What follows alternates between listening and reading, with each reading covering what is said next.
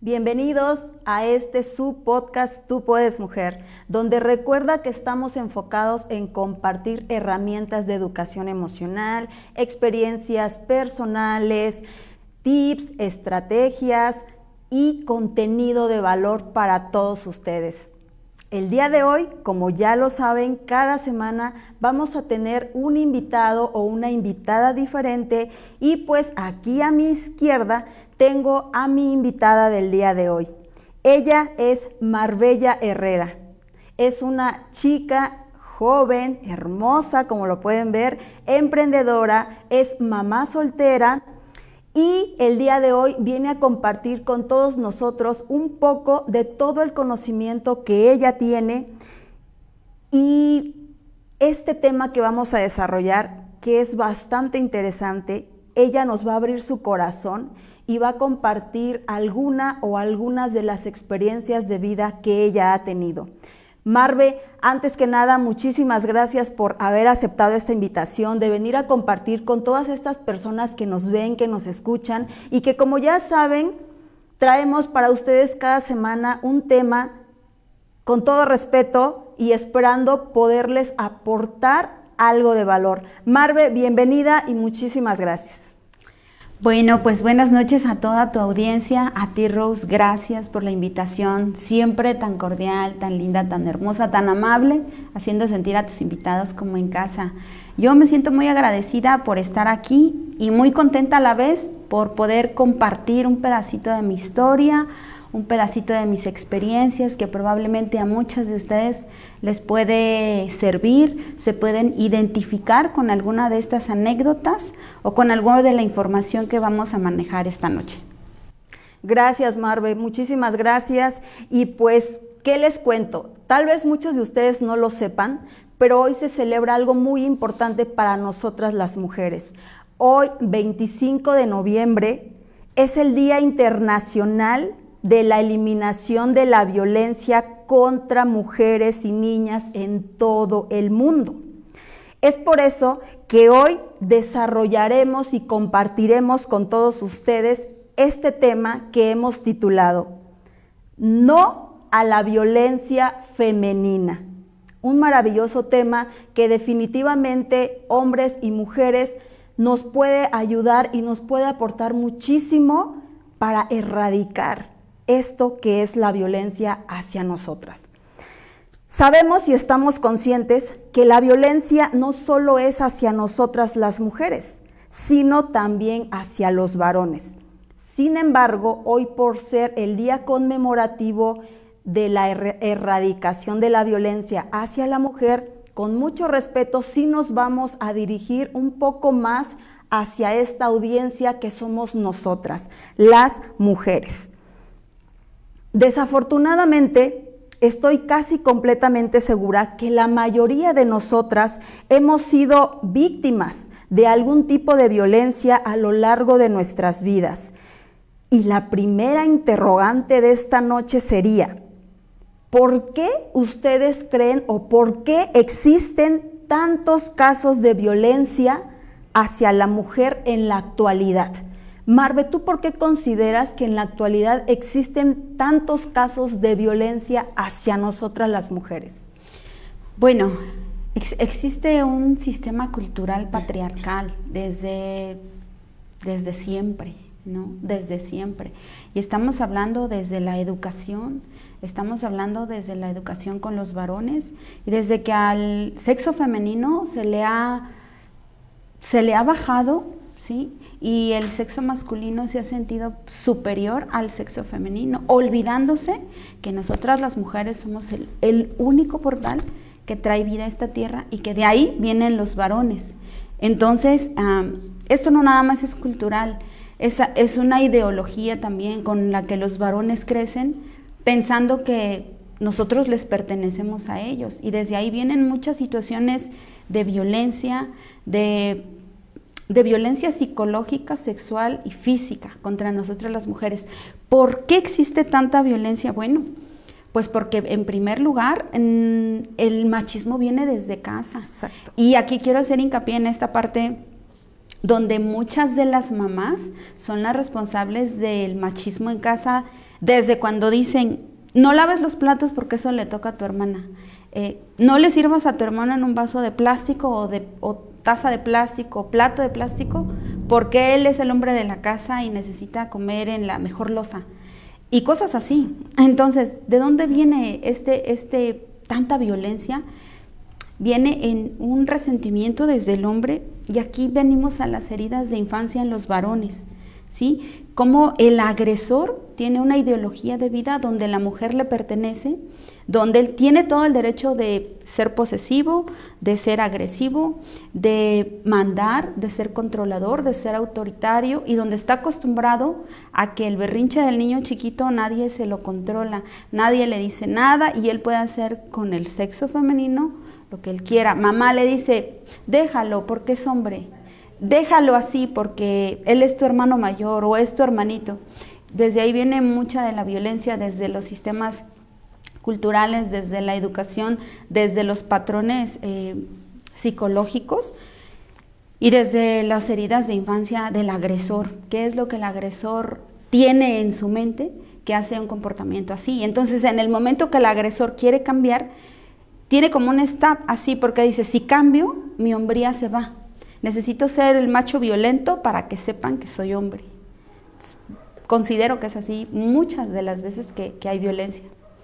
Fíjate que sí, yo comparto ampliamente lo que tú dices porque una de las cosas que fomenta el machismo, como dice Marve, esto nace desde casa.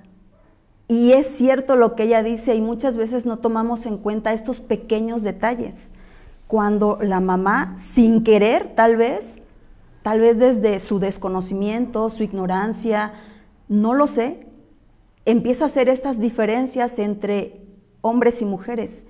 Y al varón, como ella dice, y es cierto, tal vez ustedes lo han vivido en sus casas, lo están viviendo, la mejor pieza para el varón, la mejor, los mejores eh, utensilios para ellos, pásame esto, pásame aquello, y el hombre no se puede servir, el hombre no puede barrer, el hombre no puede hacer como, entre comillas, labores de mujeres porque esas son las creencias que tenemos o que nos han inculcado y que pensamos erróneamente que son las correctas. Entonces entra aquí la falta de valores, ¿sí? Que no, no, estamos, no están siendo parejos. Se está haciendo esta gran diferencia entre que mi hermano por ser varón o mi primo, mi papá, etcétera, es superior a mí.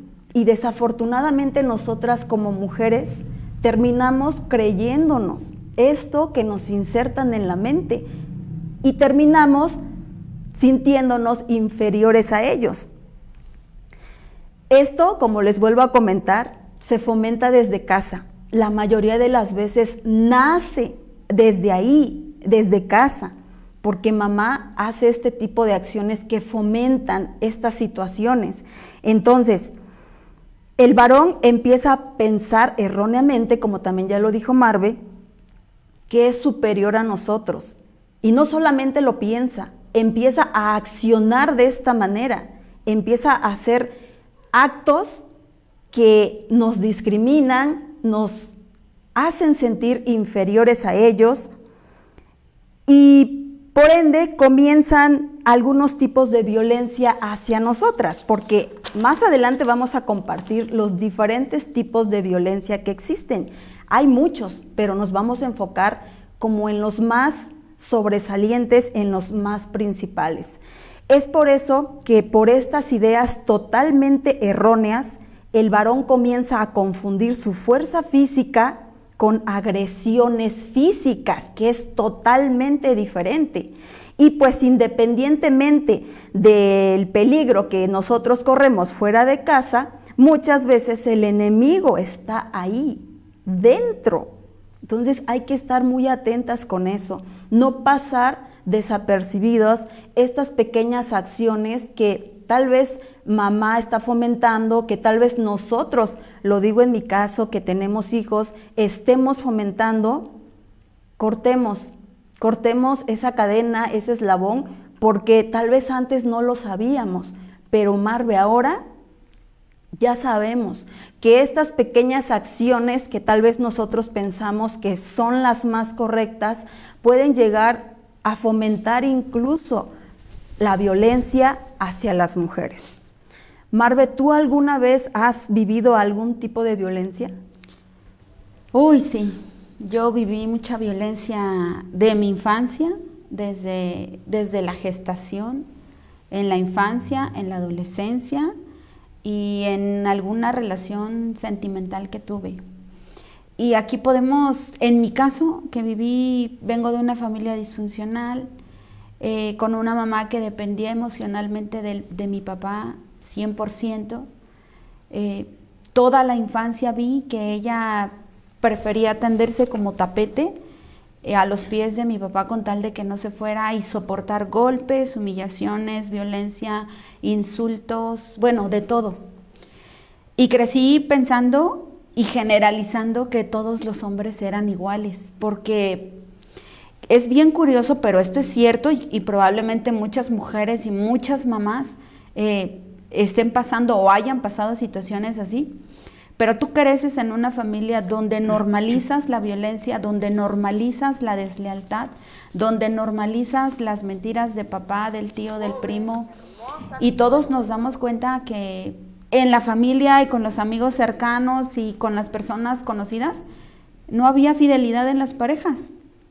Y entonces yo crecí pensando que todos los hombres eran iguales y que el día que yo tuviera una pareja, pues me iba a hacer lo mismo y que me tenía que aguantar porque eso vi en la casa. Entonces, aquí estamos hablando de un patrón familiar, un patrón emocional que yo repetía. Por eso tuve una experiencia muy desagradable con una pareja porque yo entré en esta relación y soporté de todo, soporté insultos, soporté golpes, soporté humillaciones, soporté que me malmirara, burlas, comparaciones, pensando que él era lo que mejor me había sucedido porque me había dado un lugar en su vida.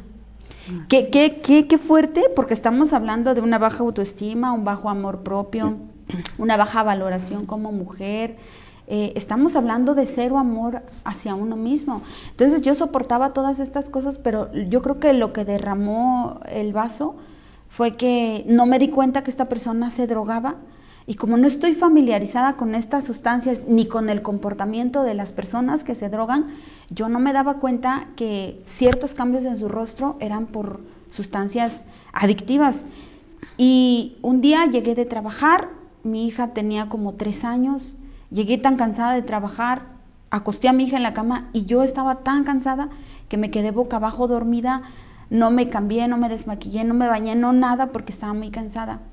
Y en, la madrugada sentí como abrieron la puerta, pero estaba tan cansada que dije, fue mi imaginación.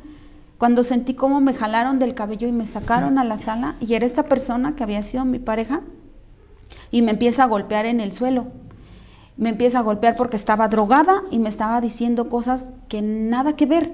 Y aquí es donde entran los celos enfermizos, la celotipia de la gente, ¿sí? Y, este, y me empieza a decir cosas que jamás había hecho en la vida, que yo estaba con no sé quién, cuando ya no éramos nada, ya nos habíamos separado. Y me empieza a golpear tanto, tanto que yo sentí que me iba a matar. Me tenía golpes en el suelo, literal. Y entonces yo bajo un sillón encuentro un cuchillo de esos chiquitos de sierra para cortar pan. Y yo decía, si, si, si yo logro por lo menos lastimarle el pie, a lo mejor y me suelta, porque alguien que está drogado, que es un hombre grande, que tiene zapatos de trabajo y que te empieza a golpear, o sea, es para que te destroce las costillas, te lastime algún órgano interno. Yo pensaba en eso y pensaba en mi hija, yo decía, si grito, se va a levantar mi hija y va a ver lo mismo que yo veía cuando era chiquita. Y entonces yo tomo el cuchillo que estaba bajo el sillón y yo dije, lo voy a lastimar en un pie nada más. Pero ¿cuál fue mi sorpresa? Que se movió y un pedacito así se le logra enterrar en la pantorrilla. Y me suelta. Pero me suelta para decirme que me iba a meter a la cárcel. Y, y aquí es donde yo creo que muchas mujeres han pasado por esto, que por parte de la justicia obtiene cero ayuda. Entonces le habla a la hermana y le dice que yo le había llamado por teléfono para que él llegara y que yo lo provoqué para que yo lo insultara cuando mi teléfono estaba descargado porque estuve trabajando todo el día.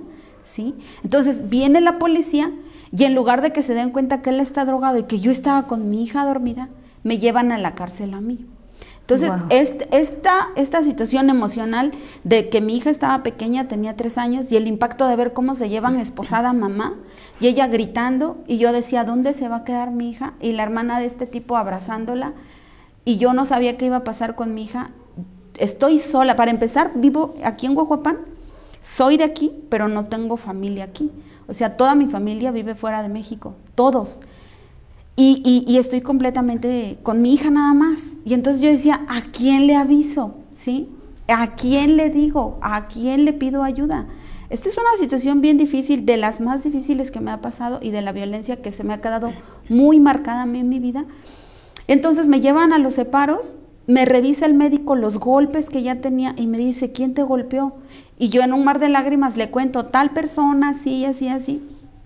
Toma el reporte y me dice, estás muy golpeada y tienes, o sea, tenía contusiones por todos lados y hace el reporte y me dice, lo voy a pasar. Se supone que tú tienes derecho a una llamada, nadie me dio derecho a una llamada. ¿Por qué? Porque este personaje y la hermana tenían vínculos con la gente de arriba y le dijeron a la persona de arriba de la política, ¿sabes qué? Ella se portó así, así con el hermano, métela a la cárcel y no le des derechos a nada. Entonces no me dieron permiso de, llamar por teléfono, no me, no me dieron permiso de nada. Llegaron y me metieron acá al libramiento. Eran las cuatro y media de la mañana y yo estaba en un mar de lágrimas, solita, en una cárcel fría, y había un muchacho al lado en otra, en otra celda.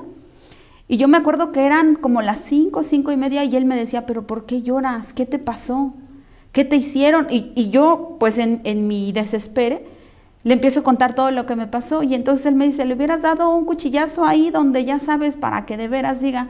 Y yo llorando le decía, no, porque si no, nunca voy a salir de aquí, ¿no? Ahora ya me da risa, pero en el momento fue muy fuerte. Entonces, yo no sé cómo me vería el encargado de andar revisando las celdas y me dijo, ¿por qué, qué te pasó? ¿Por qué estás aquí? Y yo le digo, me pasó esto y esto y esto, no me dieron derecho a una llamada, estoy golpeada, estoy la, llevaba la boca rota, llevaba la nariz ensangrentada, llevaba mi ropa con sangre por los golpes que me habían dado. Y esta persona, que después se hizo mi amigo, me dice, te voy a prestar mi teléfono y háblale a alguien que conozcas, porque no es justo que estés aquí metida cuando la otra persona drogada llegó y te agredió en tu casa. Y entonces yo le agradecí tanto, le llamé a un amigo que tenía trabajando en Flama Azul, y yo le dije, oye, así, así, así. Me dice, no te preocupes, ahorita voy a ver qué pasó. Como a las nueve y media de la mañana llega mi amigo y este, con un abogado. Y ven el caso y tenía yo cargos porque en los cargos yo estaba alcoholizada, en los cargos yo le había llamado por teléfono, en los cargos yo me había portado agresiva y yo lo lastimé. Esos eran los cargos. Y como a mí no me tomaron declaración, yo estaba en ceros. Porque así la policía dijo que tenía que ser. Y entonces tú ves la impunidad contra la mujer y yo estaba eh, enojada, estaba dolida, estaba preocupada por mi hija, no sabía qué había pasado. Entonces va mi amigo y me dice, voy a ir por tu amiga tal. Y nos fuimos, y se fueron ellos a la institución de ayuda a la mujer que está aquí en el DIF de InMujer. Como a las 12 del día llega una abogada y llega, pero mira, así mentándole la mamá a todos y le dice, me la sacan porque me la sacan, ¿por qué la metieron? No, ¿y dónde está su declaración? Y la violación de derechos. Y mira, eran las 2 de la tarde, Rose, y yo salí bañada en lágrimas porque este porque ya por fin había salido de la cárcel y bañada en lágrimas porque no sabía dónde estaba mi hija. Entonces este personaje tan descarado llega a la una y media de la tarde a poner una demanda formal donde pedía que me encarcelaran tanto tiempo porque la agresión así así. Entonces lo ve la licenciada y ya con la orden en la mano le dice, me entregas a su niña, ¿dónde está? No, es que se la llevé a mi mamá y que no sé qué. Pues vas y me la das y le dice, no, no se la voy a dar. Y le dice a la abogada, no te estoy preguntando, te estoy diciendo que le entregues a su hija y no, te, no es, un sí, es un sí o no, es un ya me la entregas. Lo sube a una patrulla, se sube a una patrulla atrás conmigo y vamos a recoger a mi hija. Y entonces yo creo que esto es lo que último que aguanté de una persona. Esto es, esto es la impunidad de las mujeres. Te violan tus derechos en el gobierno, no te respetan tus derechos, no te ayudan. Y entonces vemos esta parte del gobierno, no recibimos ese apoyo. Y no nada más es en mi caso, es en el caso de muchas mujeres. Hay mujeres en diversas plataformas eh, virtuales donde se han quejado de sus parejas y donde han dicho, estoy recibiendo amenazas, me está mandando esto, me ha golpeado, me ha amenazado y hago público que si algo me pasa, pues es esta persona, es su familia, son tales personas. Y no hay nada, van y meten una demanda y meten una queja porque somos X ciudadanos. Pero si fuéramos familia de algún gobernador, por si fuéramos familia de algún político, pero si fuéramos los hijos del presidente, no, o sea, ¿cómo? A nosotros jamás nos dirían que no, pero como somos un ciudadano X, pues a nosotros sí se nos violan los derechos, sí se nos niega la ayuda, sí se, nos, sí se portan impunes contra nosotros, y entonces nadie merece ser tratado así, nadie. Y entonces fue cuando por fin desperté y dije, nunca, jamás voy a permitir que nadie me vuelva a tratar de esa manera, que nadie me vuelva a humillar, ni me vuelva a sobajar, ni me vuelva a insultar, ni me vuelva a poner una mano encima, ni me vuelva a comparar, ni a señalar. Y no es que uno esté resentido con el género eh, masculino, no es así, sino simple y sencillamente hay que identificar el comportamiento de las personas. Es algo que muchas veces no hacemos y que al momento de enamorarnos no nos damos cuenta. Pero hoy por hoy yo creo que muchas mujeres ya están más despiertas, muchas mamás solteras como tú y como yo, muchas mujeres que tenemos una historia de vida, sabemos a quién ya no, sabemos qué cosas ya no permitir y qué cosas ya no tolerar y a los focos rojos, los primeros, decir, ¿sabes qué? Mejor no, hasta aquí, porque estoy viendo este tipo de comportamiento, porque al final de cuentas, cuando tú te unes en una situación sentimental con una pareja, no vas a convivir con una cara, ni con un perfume, ni con una manera de vestir, ni con una sonrisa. Vamos a convivir con una mente, con un comportamiento mental y con un corazón. Si nosotros podemos ver en una persona, o eso creo yo, una mente sana, una mente que siempre está buscando el desarrollo, el crecimiento, la mejora y un, un corazón noble, podemos estar seguros que es algo que va a prosperar, que va a crecer, pero si vemos muchas carencias, muchos vacíos emocionales y queriendo que uno llene esos vacíos, ahí es donde uno dice, no, ¿sabes qué? Olvídalo. Exacto. Muchas gracias, Marve, por compartir esta historia. Yo que tengo el placer de conocerte un poco, sé que es una de las tantas historias que tienes en tu vida y que tal vez como dices ahora ya lo cuentas, ¿no? Que a lo mejor ahorita a lo mejor ya hasta te da risa, como dices, pero en su momento obviamente hubo mucho dolor, hubo muchos tipos de violencia en esta historia que nos acabas de compartir, no solamente física, también psicológica, verbal, hubo muchos tipos de violencia en ese acto. Y yo creo que la reflexión que nos queda de lo que nos acabas de compartir es que mm, no permitamos en ningún momento que alguien nos trate de esa manera. Como Marve dice, tal vez en esos momentos somos tan inmaduras, no tenemos la información o el amor suficiente hacia nosotras y confundimos por completo todas esas acciones por parte del varón. Estamos tan vacías y a pesar de todas esas circunstancias, Queremos que esa persona esté ahí, como dice Marve, llenando esos vacíos que nosotras tenemos y que definitivamente no tendría por qué ser así. No tenemos que pasar por desapercibidas esas pequeñas acciones, las que ya les comentamos hace un momento, porque esas son las que van generando este tipo de acciones en algún momento de la vida esos pequeños, esas pequeñas acciones el día de mañana se pueden convertir incluso en violencia si no se frenan a tiempo, si no las sabemos identificar a tiempo.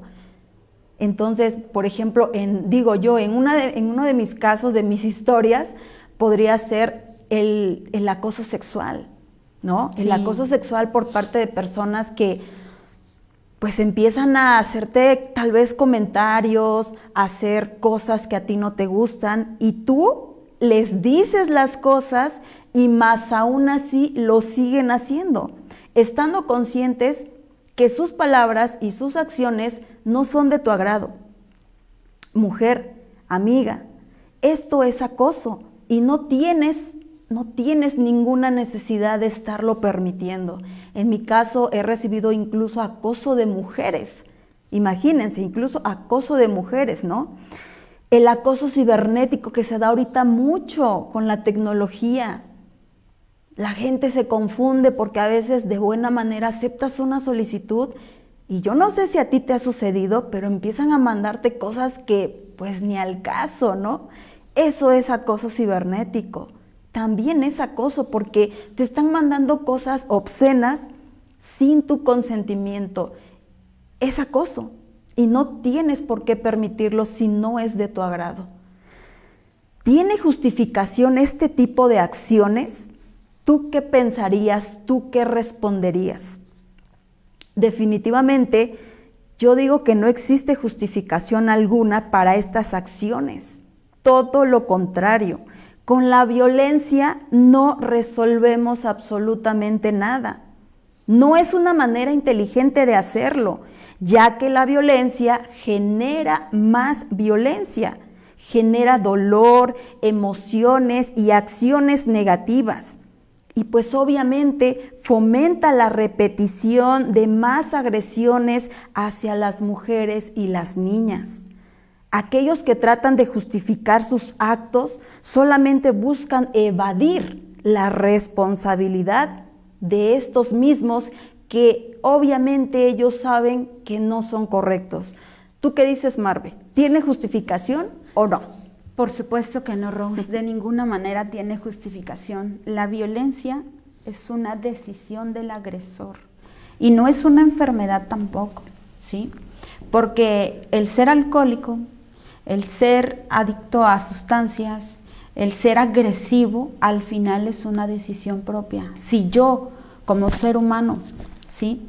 Me hago cargo de mi existencia y sé que traigo daños colaterales por una mala infancia o por una infancia dolorosa, quebrada, o por una adolescencia quebrada, por la ausencia de padres, por lo que sea que me haya pasado en la vida, y tengo la conciencia de decir, me voy a hacer cargo de mí y me voy a tratar porque la salud emocional es tan importante como la física y, es más importante todavía porque las emociones desarrollan las enfermedades físicas que nosotros manifestamos en algún momento. Entonces, si yo soy consciente de que estoy dañado por muchas cosas que me han pasado en la vida, me voy a tratar mi salud emocional. ¿Qué es lo que yo hice? No me tiré a llorar por lo que me había pasado. No me puse en el papel de víctima. Es que tú me hiciste. Y es que como tú me hiciste, me voy a volver alcohólica o drogadicta o me voy a tirar a la perdición. No, o sea, en lugar de hacer eso, me voy a ser responsable de mí. Y, no quiero darle una infancia como la que yo tuve a mi hija. Entonces, ¿qué tengo que hacer? Buscar terapia, buscar ayuda profesional, buscar lectura, buscar desarrollar mis habilidades, buscar desarrollar mi paciencia y muchas cosas que nosotros los humanos tenemos. Entonces, si yo me hago cargo de eso, no puedo ser violenta con alguien. No soy una persona violenta ahora.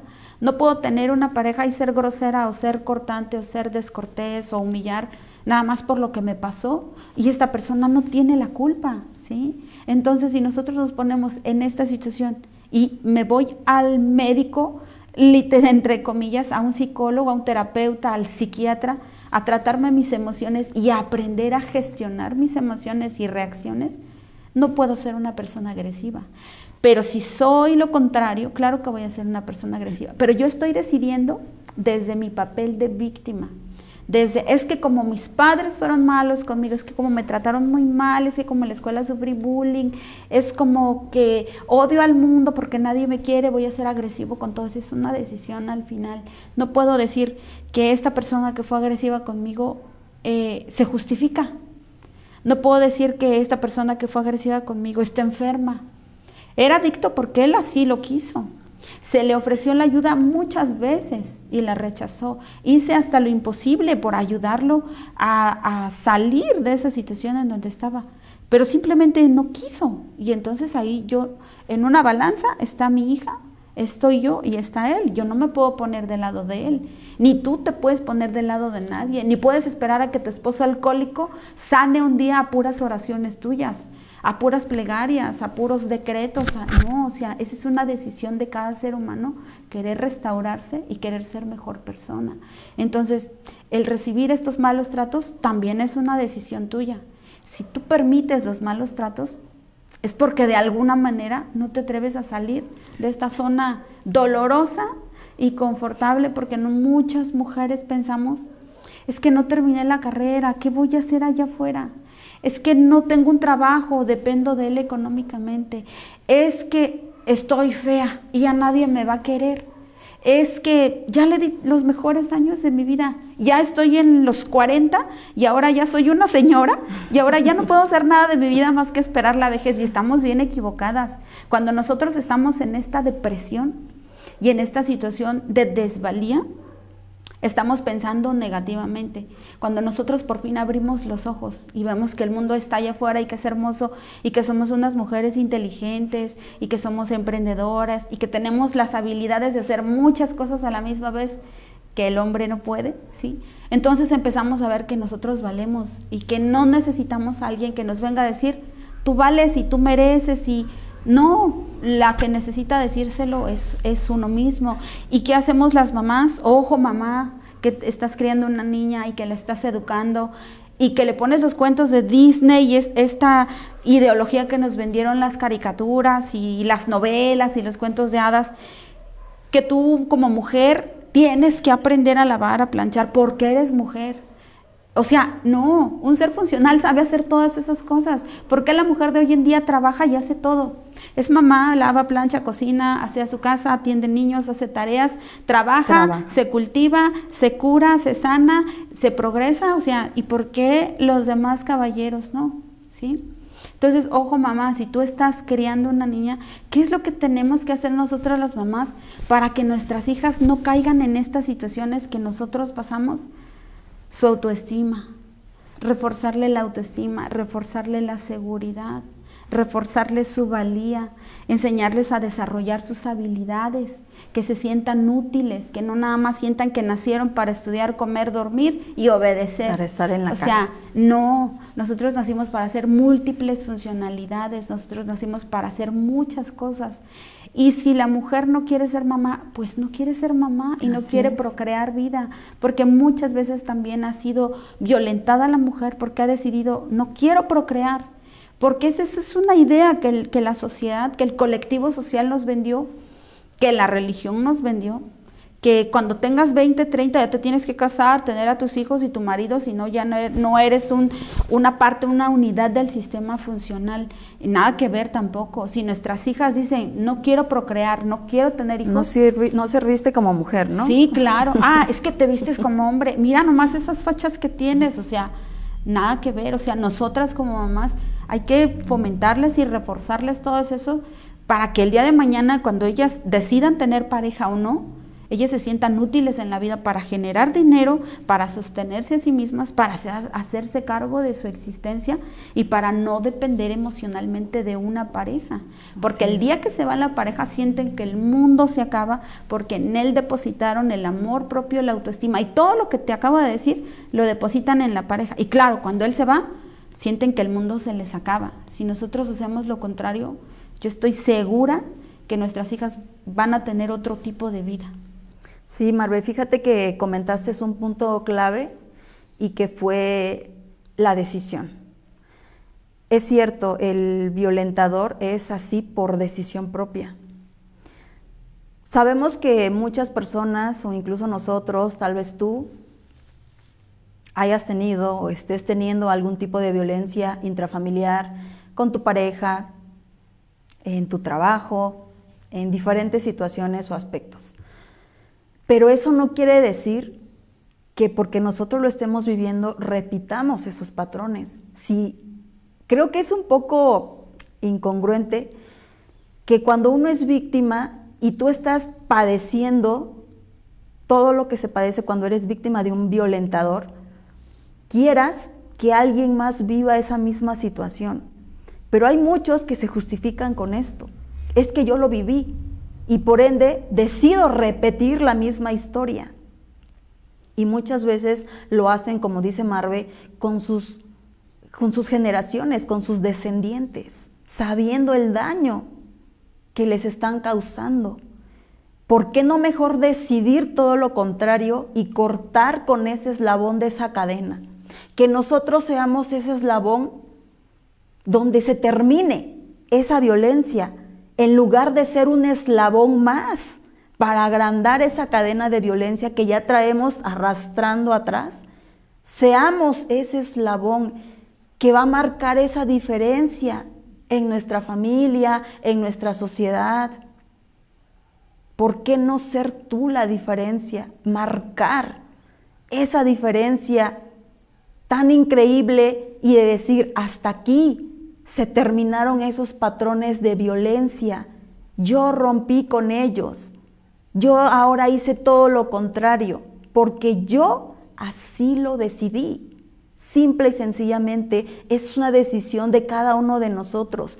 Como dijo Marve, o quedarnos en esa zona de victimismo donde no vamos a solucionar absolutamente nada. Simplemente vamos a estar en un círculo vicioso donde este problema va a estar creciendo, creciendo y creciendo constantemente.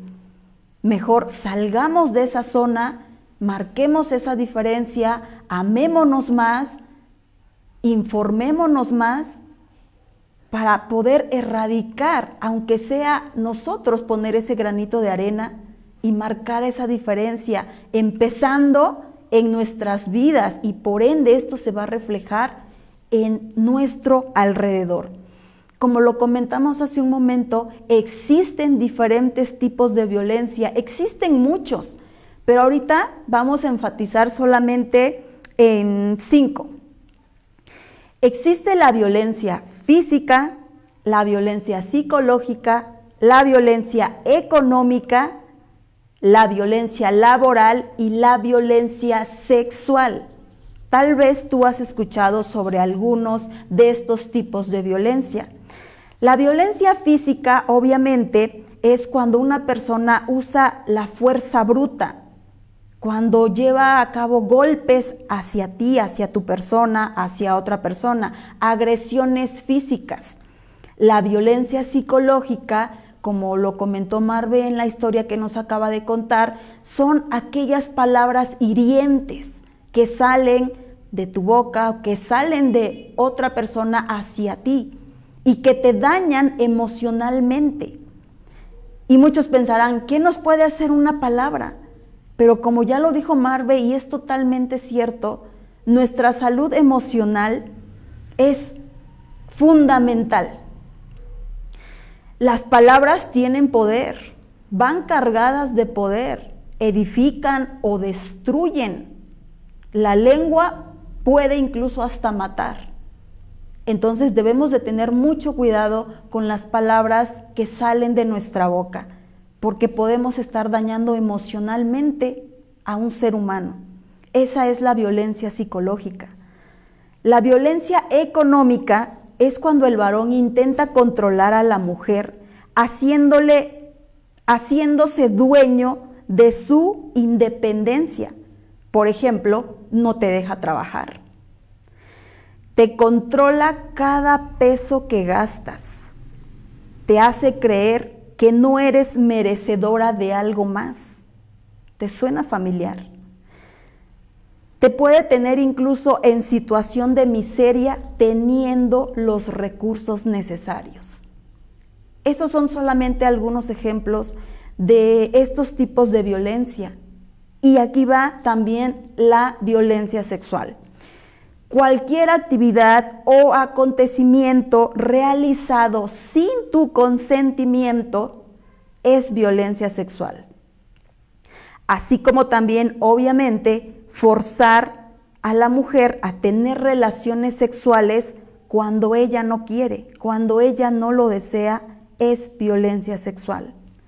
Que te manden fotos obscenas sin tú pedirlas, también es una manera de violentar sexualmente. ¿Tú qué opinas, Marvin? Claro, Rose, existen estas y muchos más tipos de violencia, pero ¿Cuándo te tienes que dar cuenta de que estás sufriendo alguno de estos tipos de violencia o todos en general? al mismo tiempo.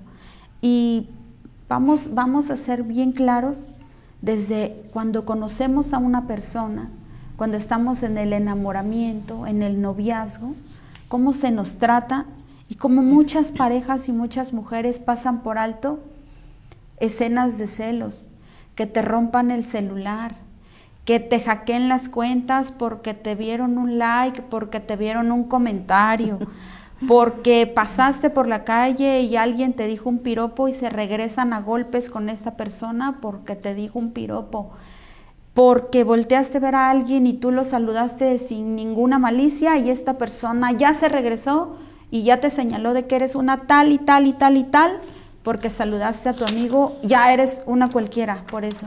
Y entonces, desde ahí nosotros tenemos que empezar a ver los focos rojos que no queremos ver, que están ahí, pero no queremos ver, porque estamos cegados por estas sustancias que nos vuelven locos en el enamoramiento y que nos quitan la visión de la razón y de lo que de verdad nos conviene y de lo que no nos conviene, ¿sí? Y entonces, aquí mamás de adolescentes, vamos a ser muy humanos y vamos a recordar que nosotros también fuimos adolescentes. Y yo por ahí tengo un par de amigas y Veo que las hijas llegan y les dicen, es que tal muchacho me gusta, es que tal no sé qué. Y estas mamás, cuidadito y no sé qué con el dedo acusador. Y cuidadito y si te veo con alguien, y cuidadito y no sé qué. Y estamos condenando antes de escuchar. ¿sí? Yo tengo una hija de 10 años ahora y de repente en su inocencia me dice, es que tal niño me dio una paleta y es amable conmigo. Y a ti te agrada, sí, y está bonita su cara y es, o sea, en lugar de estarlos satanizando, ¿sí? amenazándoles, porque yo sufrí eso de niña, yo no podía llegar con mi mamá a los 10 años y decirle, es que un niño me gusta, porque no lo decía con morbo, era en mi inocencia, y, en lugar de escuchar, ah, sí, a ver, cuéntame, pues era una regañiza o una, o una cachetada por haberle dicho eso a mi mamá. Ahora yo lo escucho de mi hija, yo me siento y le digo, a ver, cuéntame. Y la escucho antes de mamás de adolescentes. Llegan las muchachas, las adolescentes, y quieren abrir el corazón con las mamás. Y lo primero que escuchamos de las mamás es, eres una tal y tal y tal, igual que tu padre igual que no sé quién, y empieza la comparación. Y esta violencia muchas veces la empezamos a recibir en la propia familia, de los propios padres, y se cierran a la idea de que tienes un hijo que está creciendo, que está despertando, que va a tener una vida sexual en algún momento de su vida y que no lo quieres ver como papá, ¿no? En la pareja empezamos a ver distintas situaciones, yo lo viví y no lo quise ver, porque estaba yo cegada, porque era el único hombre que me había volteado a ver y como yo era muy fea, me consideraba muy, muy fea, yo pensaba que era el único que me iba a querer en la vida. Y entonces cuando yo intentaba ponerme un vestido, o más bien me lo ponía, y yo me arreglaba porque obviamente soy mujer, me quiero ver femenina, me decía, ¿y por qué vas así? Quítate eso, te ves bien señora. Cuando yo tenía 26, 27 años. Quítate eso, te ves como una señora, ponte unos jeans, una playerita donde te veas más juvenil, ni que estuviera yo casada con una cincuentona, cámbiate. Y yo en lugar de decir, bueno, ¿por qué me está tratando así? Yo decía, ay, tiene razón, ya me veo muy vieja, sí, mejor. Y yo me ponía algo que no me gustaba, que me iba súper incómoda, porque yo quería Pero que él estuviera contento, ¿no? Pero por quedar, quedar bien con él y darle su lado a él, pues me iba incómoda. Ahora, eres mamá y el cuerpo te cambia. No sea, no vas a recuperar tu figura que tenías a los veintitantos años, ¿sí? Porque ya diste vida, porque estás lactando, porque estás amamantando, porque ahora te tienes que hacer cargo de un bebé que te demanda muchas horas de tu, de tu vida, más una casa, más los aseos de la, del hogar, más una pareja que te maltrata, que es misógeno, que es controlador, que es agresor, que es esto y esto y esto, y te tienes que aguantar y aquí viene la violencia económica. Ten tanto, y te tiene que alcanzar para la semana, quincena, y yo no sé cómo la vas a hacer, pero mañana quiero comer carne. Y Toda la semana carne. Entonces, tú dices, bueno, ¿yo cómo le voy a hacer para darle de comer carne? O sea, ni siquiera tienen en sí, la, ni siquiera saben cuánto cuesta un kilo de carne. Así es. Ni siquiera saben que el chile cuesta, que la sal, que el azúcar, que el aceite, que el gas. O sea, y todavía te preguntan, ¿ya se te acabó tan rápido? Pues, ¿qué le hiciste al dinero? A ver, vamos, entrégame cuentas. O sea, no. O sea, no tienes por qué mujer, ni mamá, ni adolescente si ya estás casada, si señora que tengas 50, 60 años, que estés en pareja y vives eso. O sea, no, la vida no es eso, la vida no es así. Tú tienes derecho a una libertad financiera como ellos, ¿sí? Como todos tenemos derecho a una libertad financiera. Y aquí es donde yo les digo, no importa la edad que tengas, no importa si tienes 10, 20, 30 años de casa, no importa si la gente dice, ay, es que se veían tan bien y de repente ella lo dejó, ella es la mala. ¿Y qué importa que piensen lo que quieran? Al final de cuentas, uno es el que está dentro de la ecuación, no están las demás personas. Uno es el único que sabe el infierno que está viviendo adentro por prejuicios tontos que la gente dice allá afuera de ti. Y al final de cuentas, no les importas. Exactamente, al final, importar. al final al carajo lo que digan los demás, como tú dices, solamente tú sabes lo que estás viviendo ahí, si ya no eres feliz, si ahora ya estás detectando algún foco rojo, pues el momento es ahora, no tienes por qué esperar a que esto realmente llegue a consecuencias más graves, no tienes por qué soportar absolutamente nada de eso y ser valiente, porque ya lo somos, simplemente que nos dicen tantas cosas que terminamos creyéndonos toda aquella basura que tiran en nuestra mente, por falta de amor propio, por falta de autoestima, porque no creemos en nosotras mismas, no nos damos el valor que realmente tenemos. Entonces, ninguna de nosotros merece ni tenemos la necesidad de estar soportando este tipo de situaciones. Tú como mujer vales mucho, mereces demasiado y eso tienes que saberlo antes que la sociedad, antes que tu familia, primero que nada, tú. Sí, así es. ¿Cuál sería para ti de estos tipos de violencia que hemos compartido ahorita? ¿Hay alguno que sea para ti el más grave? Pues sí, el más grave sería el feminicidio.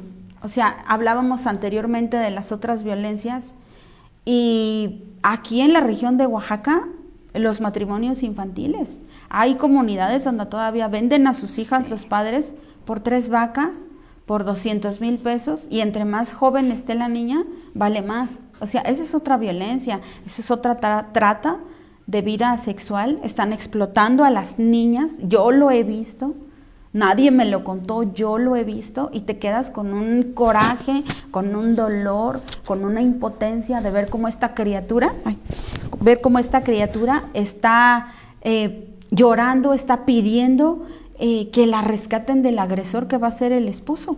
Y los papás como si nada dicen, no, es que pues así es la cultura, no podemos deshumanizar eso. Ahora, en la parte de la violencia sexual también entra la mutilación de genitales, como en, este, países como India. Y tú ves que hay comunidades que todavía mutilan los genitales de las recién nacidas, porque esa es la cultura. Cuando muchas mujeres han muerto en la lucha por querer evitar estas prácticas inhumanas de, de estas culturas tan aberrantes, porque para mí eso es algo aberrante. Ahora, ¿cuál sería el peor de las, de las violencias? El feminicidio. Y no, y no es algo nuevo, es algo de muchísimos años.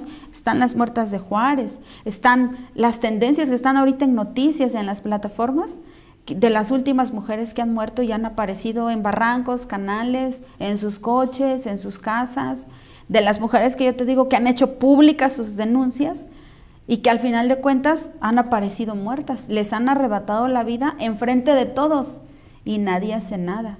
Ese es el, es el, peor de, de, las violencias. Cuando todo tiene todavía, si tú estás viendo estos focos rojos, salir de ahí, huir de ahí. Por eso es bien importante ver con quiénes nos involucramos, con quiénes nuestras hijas platican. Y no es cuestión de invadir su privacidad, sino es la cuestión de la confianza que tengamos con ellas, de contarnos con quiénes salen y con quiénes no. ¿Sí? Porque ahora las plataformas virtuales, los juegos de niños como Roblox, como Free Fire, como muchos otros juegos, empiezan a interactuar los infantes con los adultos y ahora, o sea, es más preocupante porque hay un filtro donde el adulto se para frente a la cámara y de inmediato el filtro aparece en la tele como si fuera una niña, una muchacha un niño de 15 años y empieza a interactuar con el infante cámara a cámara. Se quedan de ver en algún lugar y hasta ahí llegó la vida de esta criatura. Y entonces aquí es más preocupante porque tú dices, bueno, ¿cómo protejo a mis hijos? ¿Cómo protejo a mi hija de este tipo de violentadores, de pedófilos que están sueltos y que tú no sabes qué cosa, qué intenciones enfermas tienen con tus hijos?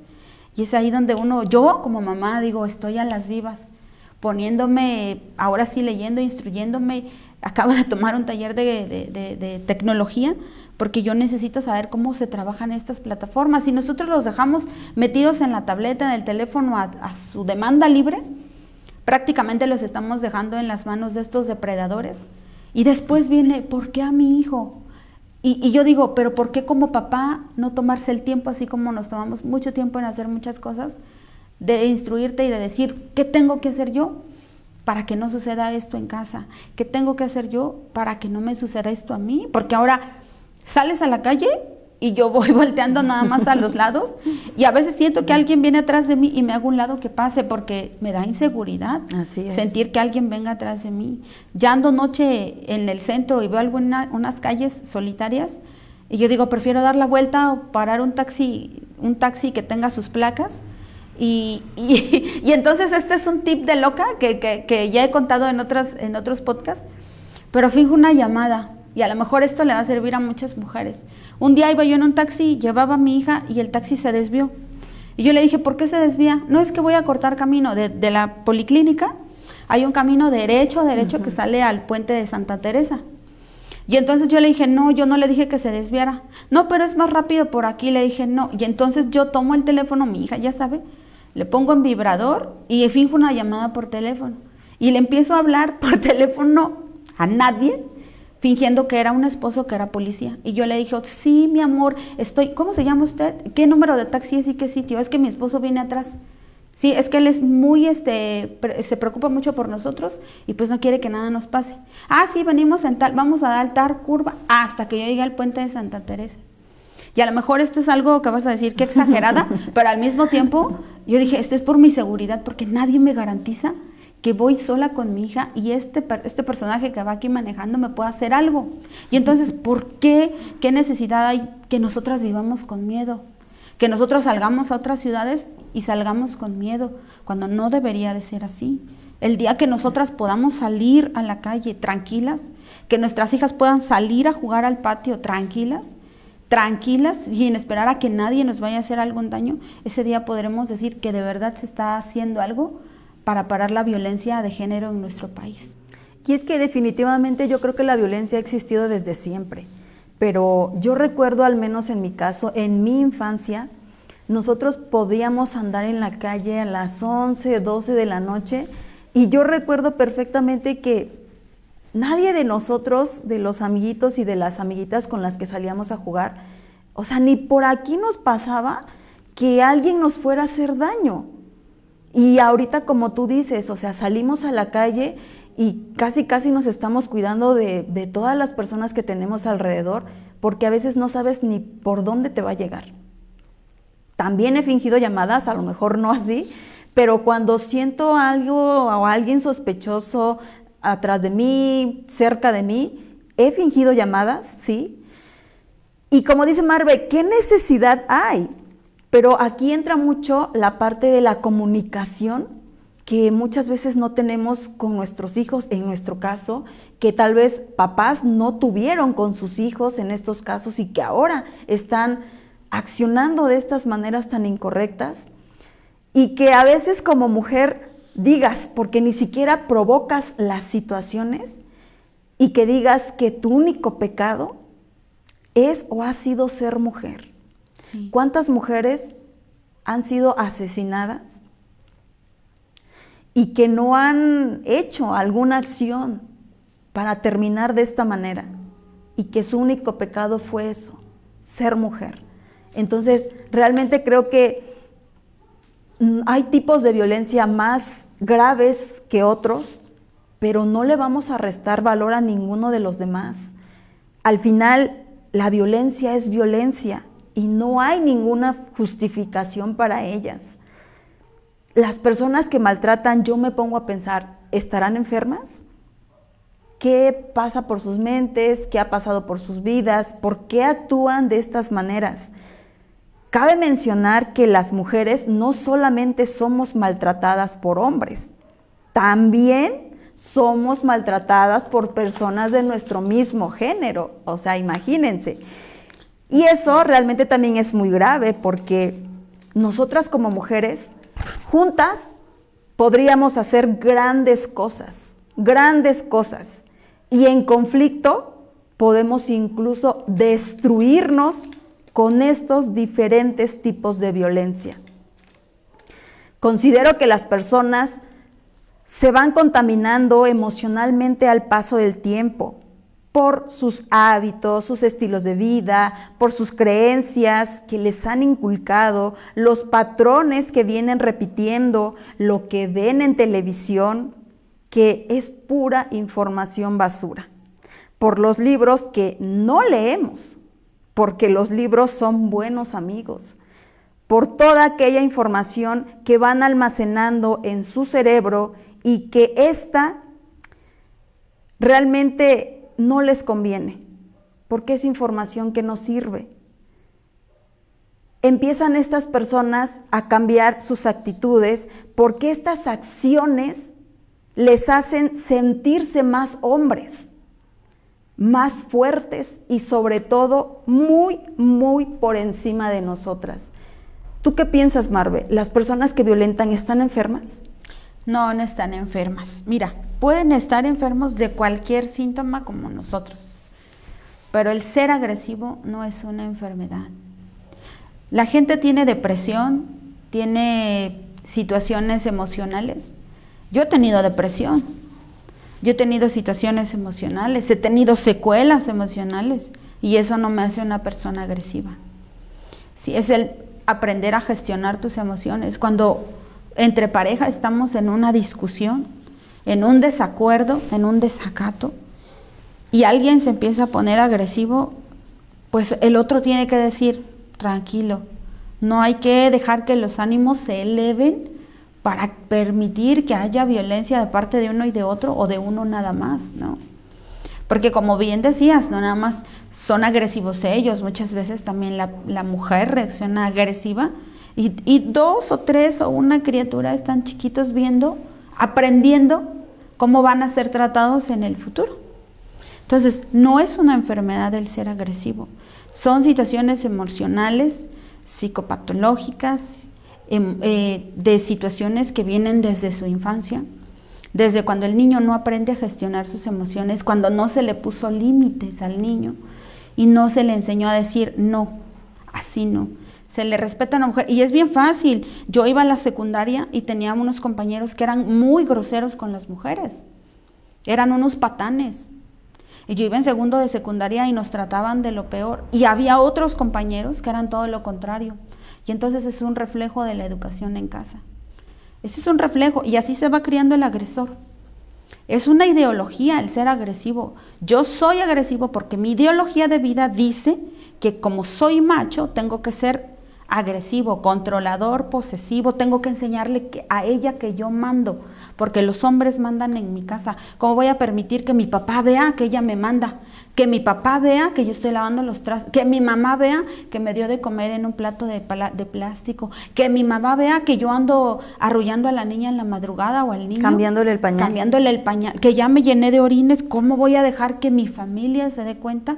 Porque en el momento que yo deje que esto pase, mi hombría se va y yo en lugar de ser un hombre me vuelvo, no sé, Voy a hacer la burla, ¿no? Sí, de, ellos. y entonces no es una enfermedad, es una ideología, es un patrón de comportamiento, es una situación general de patrones que viene repitiendo desde que era chiquillo. Yo iba a la preparatoria y habían dos, tres compañeros que, híjoles, eran de lo peor, de lo peor, y yo los veía y los detestaba porque eran groseros, nos empujaban, nos insultaban, nos querían levantar la falda, eh, nos espiaban en el baño de mujeres. ¿De dónde viene eso? ¿En qué momento el agresor se empieza a volver así? ¿En qué momento el niño empieza a normalizar que espiar a los papás cuando están en su intimidad, que ver pornografía, que espiar a las hermanas, que ser grosero con sus hermanos, que ser eh, irreverente con los papás. En el momento que nosotros permitimos como papás que el niño se nos ponga al tú por tú, ya estamos permitiendo que se rebasen límites. Y, y, no es educar con violencia, ni es educar con mucha fuerza, ni tú me tienes que obedecer porque tú eres mi hijo, yo soy el padre. No, sino crear esta conciencia en el niño de decir, a ver, yo soy tu progenitor, yo soy tu papá, y si te estoy contando, diciendo todas estas cosas, es porque estoy buscando el bienestar para ti. No es porque yo quiera tratarte mal ni hacerte sufrir. ¿no? Sino no, crear no criar a golpes tampoco, ni con violencia, ni porque me trajo un 7, un 6, ya te voy a condenar porque eres de lo peor y no sirves para nada. Todo, todo eso en general es una violencia y entonces nosotros como papás hay que ponernos a pensar en qué momento nuestros hijos grandes que son agresores se volvieron así o qué les enseñé yo en mi educación si fue agresivo, ¿no? Porque también aquí vienen repitiendo patrones de niños. Y entonces, tengo una hija chiquita y en el momento que me trae una nota que no es muy buena, no, le, no la golpeo. O sea, entregaron exámenes y mi hija me trajo una nota que no era muy buena y me dijo, a todos les pegaron y todos llegaron marcados. Solo a una le dieron una cachetada, pero todos llegaron marcados del cinturón, de la vara y de un cable, menos yo. Y entonces yo, yo digo, ahí está la violencia también, en general en casa, no nada más para niño y niña, ¿no? Como papá, ¿por qué te voy a golpear por una calificación? ¿Qué es lo que hice yo para que tú sacaras esa calificación? ¿En qué momento yo como papá me senté a estudiar contigo y ver tus notas y ver tus apuntes y no enseñarte, apréndetelo de memoria, sino compréndelo?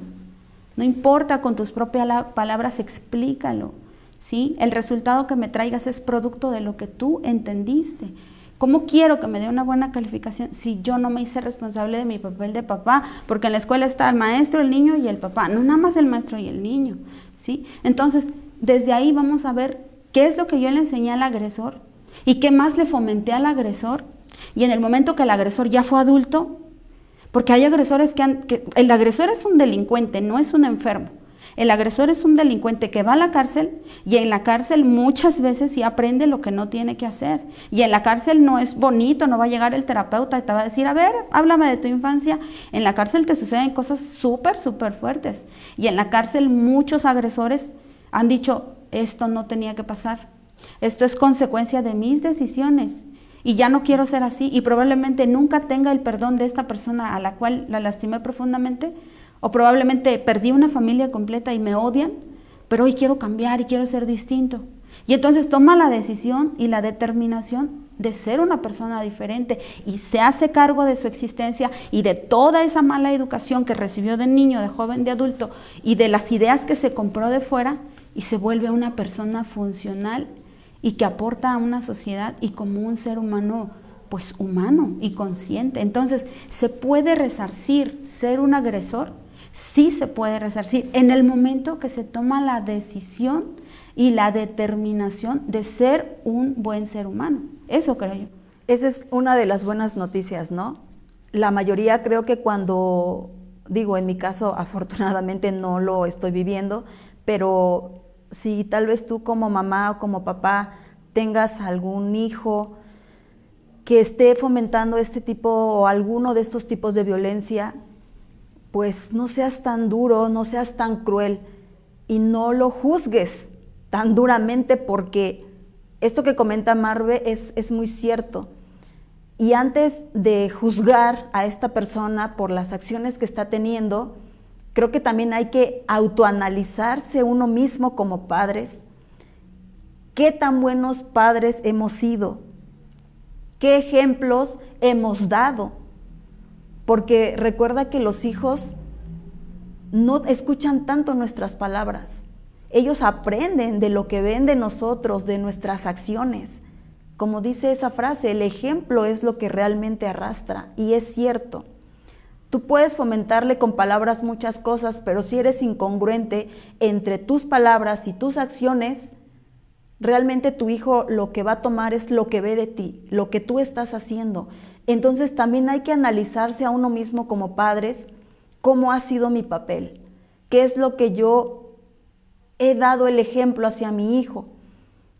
Y obviamente somos seres humanos imperfectos, pero la buena noticia es que como dice Marve, si tomamos esa decisión, podemos mejorar, podemos cambiar el rumbo de nuestra vida y como tal el rumbo de las vidas de tal vez a las personas que ya hayamos lastimado, que ya hayan lastimado de alguna o de otra manera.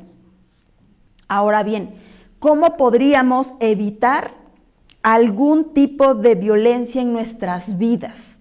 ¿Cómo podemos evitarlas? Desde mi perspectiva, creo que una de las cosas es, como mujeres, amándonos, amándonos, trabajar en nuestro amor propio, creer, creernos realmente que somos valiosas, que somos capaces de lograr todo lo que nos proponemos, con o sin pareja. Esto nos ayudará a que jamás, jamás permitamos algún tipo de violencia hacia nuestra persona. No pasar ningún detalle desapercibido, no minimizar ninguna de estas acciones. Por insignificante que te parezca, no la minimices. Actuar a pesar de que tengamos temor, porque el temor, el miedo es una de las cosas que nos frena, que nos, frena, nos paraliza muchas veces a actuar cuando queremos. Ofrecer lo que nosotros deseamos para nosotras mismas, el respeto ante todo. Estar en constante aprendizaje para aminorar nuestra ignorancia. Y esto no es una ofensa. Absolutamente todos somos ignorantes en muchas cosas, pero entre más informadas estemos, estaremos más protegidas y sabremos cómo actuar de la manera más correcta. Marve, ¿algún mensaje final que le gustes compartir a todas las personas que nos ven?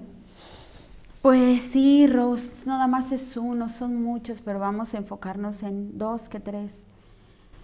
Para empezar, reconocerte como mujer, el valor que tienes como mujer desde el momento que eres la única que puede procrear vida claro, gracias a un hombre también en conjunto, pero eres el único portal, el único medio que trae vida a este mundo. Eres la única que va a poder criar a un bebé, a dos, a tres bebés, a los que tú decidas tener.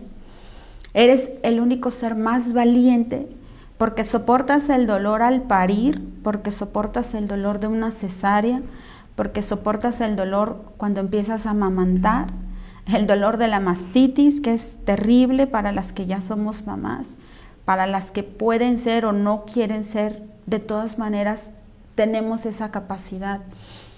Cuando nosotros nos reconocemos desde ahí y sabemos que soportamos un dolor inmenso para poder traer vida, somos las únicas. Miren, no, no vamos a desmeritar ningún, en ningún momento al varón, pero muchas veces les da gripa, les da temperatura, les duele algo y el varón está en la cama cobijado porque se siente mal y porque no se quiere levantar, ¿sí? Quiere decir sus últimas palabras, casi casi. Casi, casi pidiendo los santos óleos. Pero nosotras no. Nosotras con fiebre, con dolor, con cólicos, con lo que sea, nosotras tenemos que trabajar, tenemos que hacer la comida, hacer la casa, porque el niño va a la escuela, porque necesita algo de la, del centro, la papelería, porque no le entendió la tarea.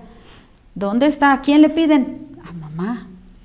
¿Sí? Cuando nosotros nos reconocemos desde esa valía, desde, desde ese poder divino que si tú crees en Dios, que Dios nos ha dado, desde ese poder que Dios nos ha dado, te puedes reconocer como un ser valioso, entero, completo. No necesitas que nadie venga a decirte lo fabulosa que eres, pero tampoco necesitas a alguien que venga a desmeritar lo que ya eres.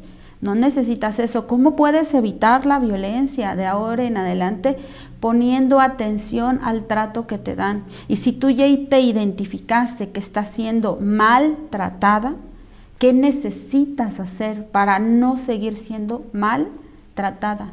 Si tú quieres quedarte ahí o quieres tener otro estilo de vida. Ser mamá soltera no es un pecado, ser mamá soltera no es una tragedia. Ser una mamá soltera es una decisión que se ha tomado porque necesitamos este espacio, porque no queremos seguir siendo maltratadas, no queremos un futuro desgarrador ni, ni, ni desafortunado para nuestros hijos. Nosotras hemos empezado y hemos descubierto más bien que hay un mundo completo allá afuera, que hay una vida hermosa y que tenemos todas las, habilidades para poder ser eh, un ser funcional allá afuera. Hay mujeres que se han quedado con cinco niños y solas. Y, y hay mujeres que a cinco niños y solitas les han dado carrera. Y yo conozco a personas que se han quedado con tres, con cinco, que ahora ya son enfermeros, licenciados, abogados, que han hecho de todo. Y esto no quiere decir que sobre ti recaiga todo el peso, porque muchas veces viene esta pareja y te dice, bueno, ya no funcionó, yo pongo mis 50, tú pon tus 50 y hacemos un equipo para mantener a este niño. Y muchas veces va a pasar que no va a ser así. Sin embargo, eso no te desmerita de lo que ya eres. Tienes que identificar cómo eres tratada en tu relación, cómo, cómo, cómo te de cómo se refiere hacia ti. Si en lugar de levantarte tus virtudes o simplemente te señala tus defectos. Si te da tu lugar en su familia o para él siempre primero es papá, mamá, los hermanos y al último tú. Si te da la aprobación por tu físico o te da la desaprobación, que no necesitas aprobación de él, pero una pareja viene a decir esto, mira, qué bonita te ves con ese vestido pero mira, te traje este, es un ejemplo, ¿no? Porque la pareja está para regarse una a otra. Si no hay nada de eso, si tienes un marido alcohólico, drogadicto, al, al, cual mantienes o que ni te aporta, que ni siquiera se preocupa por tus hijos, pues ¿qué haces ahí? Si tienes un novio que te golpea, que te hace escenas de los que te rompe el teléfono como me lo rompían a mí, ¿qué haces ahí?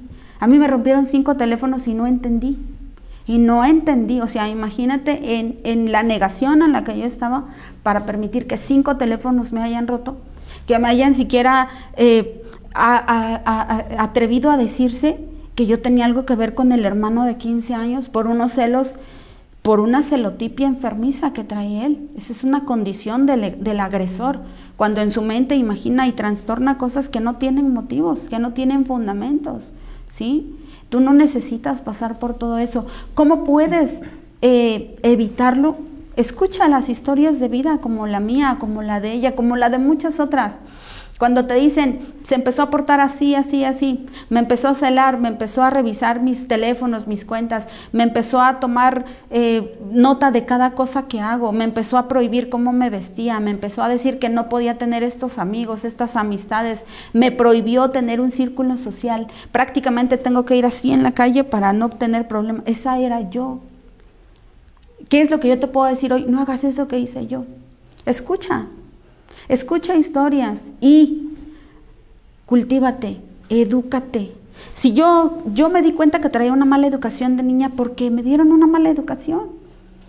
En, en lo que mi mamá y mi papá, lo poco que tenían, me lo dieron y se los agradezco, pero vi que estaba mal.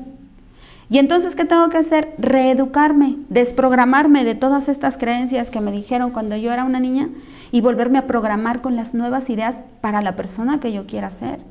Y no, no, no terminé una carrera universitaria, pero soy muy inteligente, pero me considero una persona exitosa, me considero una persona sabia, me considero una persona inteligente, me considero bonita, me considero agradable. Pero ¿cómo se logra esto? A través pues de muchas experiencias que no quisiéramos que ustedes tuvieran, pero a través de concientizar que, que existo, que necesito cariño y no va a venir de afuera, va a venir de aquí. Y si yo como mujer y tú como mujer no te valoras y no te quieres y no dices, ¿por qué soporto esto? Si podría tener otro estilo de vida, si podría tener, no necesito una pareja, pero estar sola y estar en paz ya es un estilo de vida tranquilo. No necesito que una pareja me venga a condicionar ni tampoco a tratar mal a mis hijos o a mi hijo. O hay mujeres que han perdido un bebé y que las han violentado porque perdieron al bebé. Hay mujeres que tuvieron niña y que fuimos violentadas porque no fui niño. Si, no soy fotocopiadora, si yo no programo al bebé, ¿no?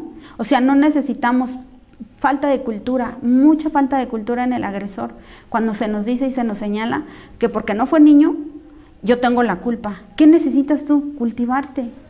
Lee, toma, toma eh, talleres, eh, eh, ten la facultad de decir, voy a desarrollar mis habilidades que tengo, voy a aprender a coser, a poner inyecciones, a tomar un taller de esto, tomar... Cuando tú sabes hacer muchas cosas, cuando sabes cocinar, sabes vender, sabes comunicar, sabes hacer muchas, muchas cosas, no tienes miedo a enfrentarte a la vida allá afuera porque no te sientes inútil, porque no necesitas haber tenido una carrera universitaria, un título con la toga y todo, porque muchas mujeres tienen esta, esta, este título, esta carrera terminada y están sufriendo violencia, encerradas en una casa, sufriendo violencia económica y de todo tipo de violencia en casa, porque tienen miedo de salir al mundo, porque no se han actualizado y porque ahora tienen miedo de ejercer una carrera que les costó años y desvelos y mucho dinero de sus papás y de ella también. Y al final de cuentas están metidas en una casa pensando que es que el agresor es lo mejor que les pudo haber pasado y que él es el único que sostiene el hogar. O sea, imagínate esa magnitud. Nosotras hemos permitido que nos, que nos sobajen, que nos encierren, que nos traten mal. Entonces, ya no estamos en esa época, existe otra nueva era. Y si tú quieres ser diferente y si tú quieres que a tus hijos no le pase eso, ya sean niños o niñas, ¿sí? Cambia, Sal de ahí y conviértete en la persona que tú quieras ser, porque nuestros hijos no merecen tener la peor versión de nosotros, merecen tener la mejor versión de nosotros, porque el niño aprende 70% de lo que ve y 30% de lo que escucha. Y a ti como mamá te admira, te admira profundamente por lo valiente que has sido. Así es que la única decisión la tienes tú. Así es, mi Marve, muy acertado tu mensaje Esperamos que de verdad te hayamos podido compartir algo útil, de valor. Y como dice una frase muy sabia, los inteligentes aprenden de sus propios errores, pero los sabios aprenden de los errores de los demás. En este caso, de las historias de los demás. No esperemos a ser víctimas a que nos pase lo mismo. Aprende de todas estas historias que vamos a compartir contigo para que no tengas que pasar también tú por ellas. Pues yo le quiero agradecer a Marve infinitamente el haber aceptado la invitación, venir a compartir, como ya te diste cuenta, se compartió un tema muy valioso, muy importante. Estamos completamente seguras que te pudimos aportar, aunque sea un mensaje, una palabra, algo que te va a poder ser de utilidad en tu vida cotidiana. Marve, muchísimas gracias. Espero que no sea la primera ni la última vez que te tengamos aquí, que nos vuelva a aceptar otra invitación para otro tema. Y pues bienvenida, gracias, de verdad te lo agradecemos de todo corazón y esperamos verte pronto por aquí. Pues gracias a ti, Rose. Gracias por la invitación y gracias a toda tu audiencia. Gracias a todas las personas que nos vieron. Y pues yo encantada de, visitarte. Siempre, ya sabes, con muchas ganas de verte porque eres mi amiga, te quiero mucho, tienes toda mi admiración y mi respeto, Rose. Y pues nada, aquí cuando tú me necesites, aquí voy a estar. Muchísimas gracias, Marve. Quiero compartirles, como ya les he comentado los programas anteriores, de los tres proyectos extras que tenemos aquí en este Tu Podcast, Tú Puedes Mujer. El primer proyecto, Cobijando un Corazón. Eh, necesitamos, pedimos el apoyo de la sociedad, de todas las personas que así lo deseen, que se integren a este proyecto. El proyecto realmente se trata de llevar abrigo, cobijo, calor a la mayoría de personas posibles en situación de calle. Si tú gustas integrarte a este proyecto, contáctanos vía personal y por supuesto puedes formar parte de esto. El segundo proyecto es llevar un poco de alimento a las personas que tienen a sus pacientes internados en los hospitales. A llevar alimento me refiero a brindarles un vaso de café, de atole, una pieza de pan. Tal vez para ti no sea mucho, pero para ellos en, en esos momentos es bastante.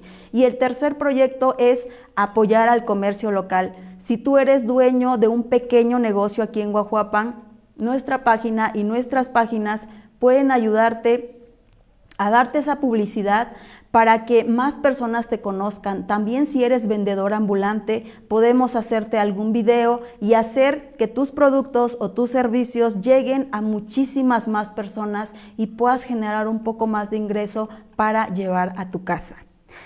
Ayúdanos a compartir este episodio y por supuesto te invito a que te unas a nuestra página Tú puedes mujer, donde vas a encontrar contenido valioso, herramientas, estrategias y sobre todo estos episodios que estamos compartiendo contigo todos los días viernes a las 7.30 de la noche. Ayúdanos a compartir este episodio para que pueda llegar a muchas más personas, a muchas más mujeres y se pueda erradicar cada día más esta violencia que existe hacia nosotras las mujeres. Te quiero dejar con este mensaje final y te agradezco de corazón el abrirnos tu mente, tu corazón, las puertas de tu casa y sobre todo que te quedes con algún mensaje valioso para ti. La violencia no solo se refleja en un golpe, también con una palabra. Ojo con eso. Muchísimas gracias, bendiciones y hasta pronto.